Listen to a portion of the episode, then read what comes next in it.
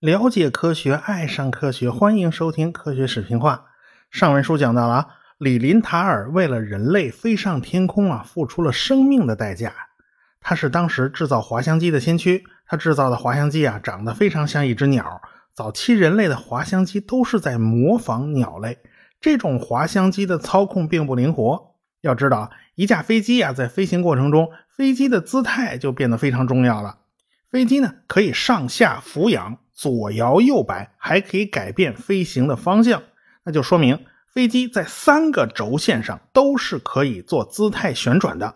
每个轴线的旋转都起到什么样的作用呢？在李林塔尔的时代是根本没人知道的。人们呢就通过观察鸟类，发现啊鸟类总有个尾巴，似乎呢可以控制飞行的姿态。于是呢人类也就装上了水平尾翼，用来控制俯仰。可是如何操纵方向呢？一般来讲是用移动重心的办法来控制的。现在的悬挂滑翔啊，采用的还是这种方式。李林塔尔知道可以跟船来学一学，比如说安装一个垂直的尾翼来稳定方向。但是对于飞行器来讲，稳定性和操控的灵活性那是一对矛盾。在李林塔尔的时代，所有的滑翔机呢都追求的是飞行的稳定性。因此，这操控性就变得非常非常差。李林塔尔的影响呢非常大，当时的新闻媒体呢就对李林塔尔做了非常详尽的报道。李林塔尔呢也经常在报纸、杂志上发表自己的飞行经验。当时啊，世界上有很多航空的先驱者都跟他有联系，比如说美国的兰利和俄罗斯的茹科夫斯基。茹科夫斯基倡导成立了莫斯科航空技术学校，在一九二零年的时候，这所学校就被改名为红色空军工程学院。一九二二年的时候，就改成了茹科夫斯基空军工程学院。从这所学校里培养出来的学生有托波列夫、米高扬、雅可夫列夫等等一大批人才，他们都是日后苏联著名的飞机设计师。兰利相比于茹科夫斯基呢，他就不那么幸运。美国有个著名的史密松学会，这个学会呢，就是一系列博物馆和研究机构的集合组织。这个组织啊，包括十九座博物馆、九座研究中心、美术馆以及国家动物园所以兰利呢，是美国的天文学家、物理学家、数学家，而且呢，他也是航空先驱。他还曾经担任过史密松博物馆的馆长，也是史密松学会的第三任秘书长。一八九零年，他创办了史密松天体物理台。一八九六年的五月六号，兰利在华盛顿附近的波托马克河上进行了无人飞机模型的实验。这个小飞机啊，是从一艘船上弹射起飞的，哎，飞行了大约半英里。这次飞行呢，被认为是航空史上第一次出现了比空气重的飞行器靠自己的动力飞行，它不是滑翔的啊。既然呢是不载人的模型获得了成功，兰利呢当然就希望能够更进一步，也就是研究载人的飞机。他就从史密松学会啊弄了两万美元，反正他就是秘书长嘛，都是他自己批嘛。从美国政府那儿呢弄来了五万美元。有了钱以后啊，他就开始去制造载人的飞机。就在这个时候啊，他听说。美国还有另外一组人马也在制造比空气重的飞行器，就是依靠自己的力量飞起来。那是不是可以交流一下经验呢？结果人家就婉言谢绝了，人家是一点也不想把自己的秘密透露给他。后来兰利就在波托马克河上搞了很多次飞行试验，啊，都是载人的，有驾驶员的。结果呢，经历了好多次失败，这飞机就掉到水里了。这个飞行员倒是命大，掉水里被人救上来了啊！好在就没出人命嘛，没出人命算是万幸的事了。所以当时啊，这个新闻媒体和舆论呐，就对兰利非常的不利，非常不友好，火力全开啊！说白了就是开足马力，把兰利骂了个狗血喷头啊！估计啊，这兰利这个这个这个脸皮实在是太薄了，所以呢，过了三年，就是一九零六年，他就去世了啊！所以这是个倒霉蛋后来呢？还是另一个飞行家叫柯蒂斯，从水里边就把他那飞机给捞出来了啊！这都残骸了，他给捞出来以后修修补补，哎呀，就就装了个大马力发动机。哎，这次他这飞机倒是试飞成功了。所以这兰利他实在是太悲催了，他离成功啊只有一步之遥啊，可以说是临门一脚的功夫欠佳。所以呢，他不是那个幸运儿，这运气呢就落到了另一组人马的头上。这另外一组人马呢，就是大名鼎鼎的莱特兄弟，世界上公认的飞机的发明者，航空史上的里程碑啊。但是呢，从兰利跟他们联系啊，这交流经验，这个被拒绝这件事儿，他也看得出来，他们私心还是蛮重的，也挺想吃独食的。他们的技术秘密啊，是一点都不想透露给别人。那么莱特兄弟到底掌握了什么样的技术秘密呢？这就跟他们的职业自行车有非常强的联系。这俩是开自行车铺子的。要知道啊，自行车也是一个非常有意思的东西。为什么自行车靠两个轮子就能实现稳定呢？自行车的原理啊，其实一点都不简单。这就涉及到了牛顿力学里面非常有意思的部分，叫刚体动力学。一开始啊，大家以为自行车的稳定性来自于车轮的陀螺效应啊，这个轮子高速转动就变成了个陀螺。陀螺有个特性啊，就是永远保持它的轴的指向是尽可能不变的。因此呢，受到外界干扰的时候，它就能自动恢复。但是后来发现呐，这不对劲，不是这么回事儿自行车的车速非常非常非常慢的时候啊，这个陀螺效应是非常弱的，根本不足以支撑自行车的稳定运行。这自行车按理说一定会倒下去的。可是自行车在低速的情况下，仍然能够维持非常稳定运行。那么它是怎么实现这种稳定的呢？人们发现，自行车的稳定来源实际上是来自于它的前车轮。我们会骑自行车的人，往往都有类似的经验，就是车身往左倒的时候呢，车前轮会自动往左边拐；往右边倾斜的时候呢，这车前轮会自动往右边拐。这个现象看上去是稀松平常的，实际上这是经过精心设计的，因为车的前叉子那根轴是斜的。控制前轮方向的那个转动轴实际上是向后倾斜的。哎，当车子在往前运动的过程之中，如果车向左边倾斜，要往左边倒的时候，前车轮就会往左拐，车子实际上走的这个路径就变成了一个圆弧，这圆弧也是往左拐的。这种圆周运动实际上是会造成一个离心力的。我们姑且就用离心力这个概念解释起来比较容易。你车子向左拐走这个弧线的时候，你离心力是往右甩的，这个车子的倾斜偏斜就被给甩直了。所以自行车是有它自己的稳定性的。你要是向右偏呢，道理还是一样。所以呢，只要自行车在运行，它就有一定的自动纠偏的能力。所以，一辆自行车哪怕是没有人骑，你把它推出去，甚至从山坡上滑下去，它都能够维持稳定，往前滑行一段。那么，莱特兄弟从自行车这里学到了什么奥秘呢？哎，莱特兄弟发现呢，飞机的姿态控制跟自行车是有相似之处的，飞机的转弯。跟左摇右摆之间是有关联的，骑自行车的都有经验。你在拐弯的时候，身体一定是倾斜的。比如说，你往左拐弯，身体一定是往左倾斜；你往右拐弯的时候，身体一定是往右倾斜。飞机也是这样。过去飞行器完全把飞机当做船一样在驾驶，他们以为啊，只要在尾巴后面有个垂直的方向舵，就可以控制飞机的转向。实际上这还远远不够，所以过去滑翔机是非常难操控的。过去的滑翔机根本也就不讲究操控，所有的那些个，不管是垂直尾翼也好，水平尾翼也好，也好，它起到的作用就是个稳定，它根本起不到操纵方向的作用。所以它当时呢，只能靠飞行员移动自己的重心来控制飞机的姿态，这样的控制是非常没有效率的。李林塔尔就是靠移动身体的重心来操控飞机姿态的。可是你在空中，你能有多大的移动空间呢？你能移动几寸呢？如果一架飞机的机翼特别大，你移动那个几寸呢？对于这架大飞机来讲，它根本就不出数，所以它的操控能力非常弱。可是要让非常重的飞机能够依靠自己的动力飞上蓝天，它的机翼面积它就不能小。所以莱特兄弟就必须找到其他操控方式。他们一连几个小时就躺在草地上，就观察在天空中飞翔的鸟类。鸟类可是不能依靠改变重心来改变自身姿态的啊！它是长死了的，它两边机翼就是一样大，那它怎么办？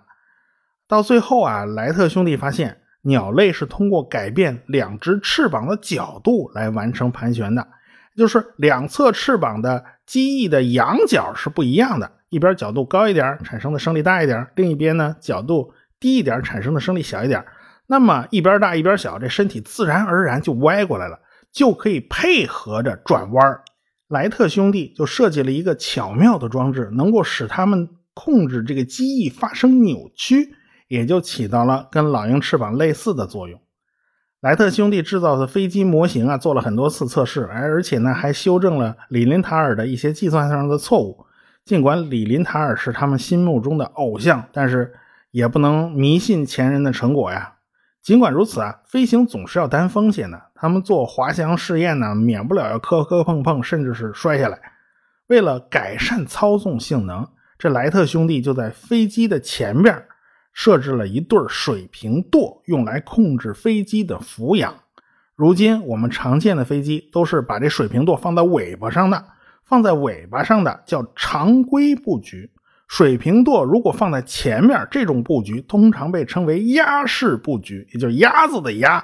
这名字到底怎么来的？众说纷纭，现在考证不出一个源头了。但是世界上第一架飞机采用的就是鸭式布局。操控飞机姿态这个问题呢，似乎是解决了。他们要开始解决下一个问题，那就是机翼的面积不够大的问题。他们就想到了用两层翅膀。也就是双翼机，双翼机呢有着非常大的机翼面积，但是它的尺寸并不大啊。你如果做成单翼的话，那就必须非常非常长。结构上呢，在当时来讲，他们用的那些个材料是不允许的。做成双翼就方便多了，就没有这些麻烦，而且呢也更加容易操控。在俄亥俄州的戴顿，也就是他们的老家，他做了很多次测试以后，他们决定找一个更大、更合适的地方。而且风要稳定，毕竟飞行试验不是玩命冒险，所以他们特地去询问了美国的气象局。气象局给他们的资料表明，北卡罗来纳州的基地霍克是一个不错的地方。基地霍克的沙滩呢，有一英里宽，六十英里长，而且呢，周围也没什么树木山丘啊。飞行最好是没有那些个乱七八糟障碍物，而且呢，全是沙滩哦，即便摔下来，沙地也能确保安全，不至于摔得很惨嘛。但是那里没有旅馆和房子可以住。好在呢，当地的渔民呢都很热情，哎，邮局局长呢也就欢迎他们去啊。他们坐火车就来到了弗吉尼亚州的海边，然后坐船去了北卡州的基地霍克。在海上还遇上风暴啊，他们都被吹得一塌糊涂啊，晕船晕的不行，而且歪歪斜斜的就到达了目的地。经历了很多次滑翔调试，他们决定载人滑翔。他们基本上获得了成功啊！滑翔距离呢只有李林塔尔的一半，不过飞机的操控性得到了验证。莱特兄弟的构想是对的，这架飞机的确是非常听话，剩下就是训练的问题了。因为要调节的东西太多，他们有点手忙脚乱的。最后他们在离开的时候就回俄亥俄州的老家戴顿嘛。这滑翔机呢，就留在当地没带走啊。这个骨架全是木头的，估计就给别人当了柴火了啊，全全烧了。这机翼的蒙皮呢是比较好的丝绸，估计就给当地渔民的孩子做了衣服了啊。这兄弟俩呢，飞行的留空时间也才三分钟，而不是他们期盼的几个小时。于是他们就比较失望，于是他们就打道回府啦。他们回家要去造更大的飞机了。这个试验品的尺寸呢还不够大。后来呢，他们的新飞机总是拉到这个地方，也就是北卡州的海边来测试。他测试了很多次，他们就发现呢，机翼的截面形状啊并不适合。但是他们呢也没有一手的资料。回到戴顿以后呢，他们就把各种各样的机翼安装在了自行车的前面，然后骑着自行车就在街上飞快的行驶。啊，莱特兄弟就是依靠这样的方法，对各种各样的机翼形状进行了测试。他们的经验呢，数据越来越多，他们的飞行滑翔的次数呢也很多，飞行高度呢甚至超过了李林塔尔。也遇上了好几次啊，几乎就要栽下来失速。好在鸭式飞机啊，鸭式布局不太容易发生失速的情况，每次呢，他们都能够化险为夷呀。有一次不行，他们就栽了呀。要说莱特兄弟真的是很幸运，他们误打误撞的使用了压式布局。一般来讲啊，飞机的机翼仰角变大的时候，升力会跟着变大。阻力呢也会变大，但是超过一定角度，升力就会突然减小，于是飞机就栽下来了。啊，这压式布局的好处就是升降舵它在前面，升降舵的角度一般都比主机翼要更大一点，它往上仰嘛。飞机的姿态调整啊，要是整整体上仰的话，是升降舵先发生失速，这时候呢，升降舵的升力就会变小。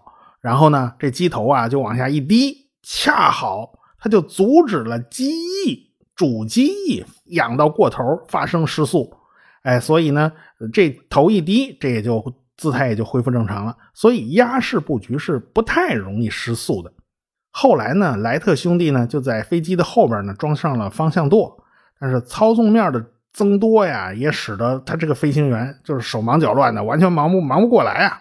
所以莱特兄弟就讨论了好久，最后决定把机翼的扭曲和方向舵联合起来控制。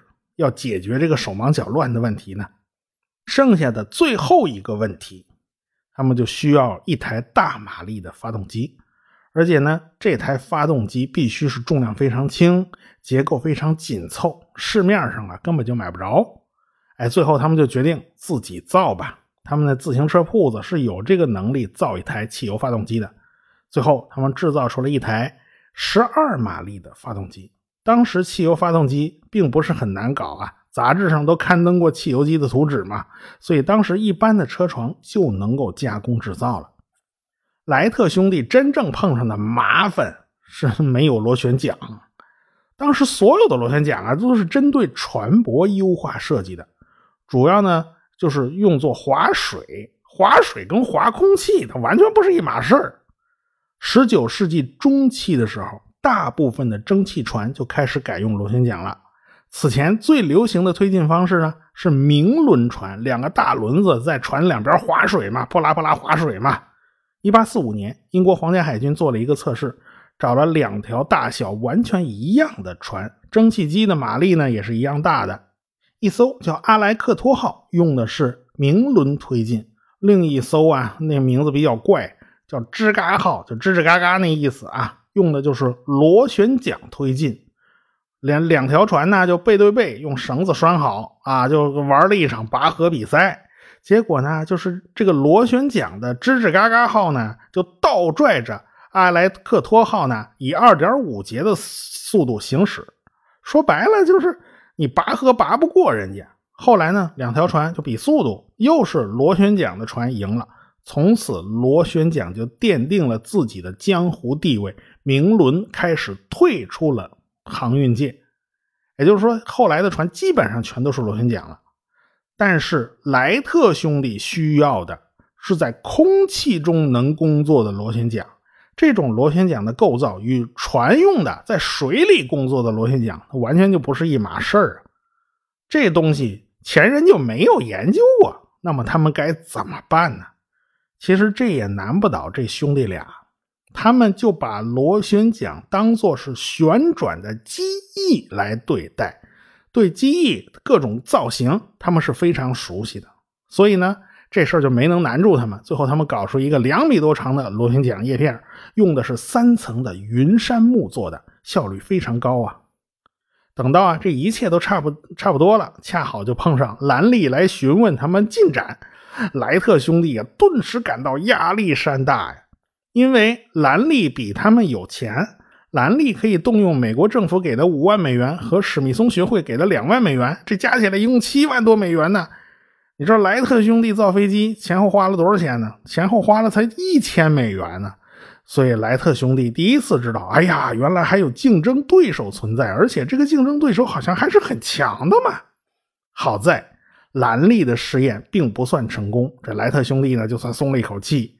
他们就把飞机所有的零部件打包啊，弄成好几个箱子，托运到了北卡罗来纳州的海滩上，在那儿呢搭了个帐篷作为飞机的机库和维修车间。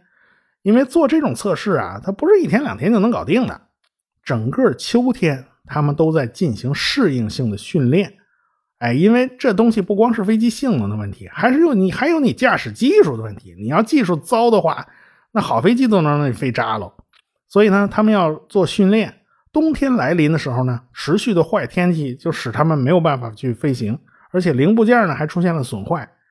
竞争对手兰利呢，也在一次一次做飞行试验。无奈这个人他实在是倒霉催的，每次试验他都不太成功，最后弄得舆论哗然，公众觉得。这国家就不该资助这种没有希望的事儿，哎，所以这兰利最后就就很倒霉。与此同时呢，莱特兄弟也好不到哪去，他们正龟缩的帐篷里边躲避着严寒的天气。哎呀，这个海边上还刮北风，你说这玩意儿是挺冷的。他们把所有的衣服都穿在身上，还是觉得特别冷，所以他就盼着年底是不是有个好天气啊？你多晒晒点太阳也行啊。到年底，他也没剩下几天嘛。他们测试发动机，哎，这发动机工作还是很不错的，每分钟旋转三百一十五圈。他们把飞机组装好，然后去测试滑行导轨是不是零。这架飞行者号根本就没有起落架，也就是说没轮子。他们就造了一个长长的滑行导轨，里边这个导轨里边有轮子。飞机呢就从滑行导轨上起飞，降落的话呢就直接在沙滩上降落吧，您凑合着吧。哎，现在最重要的就是等待一个温暖的好天气的到来。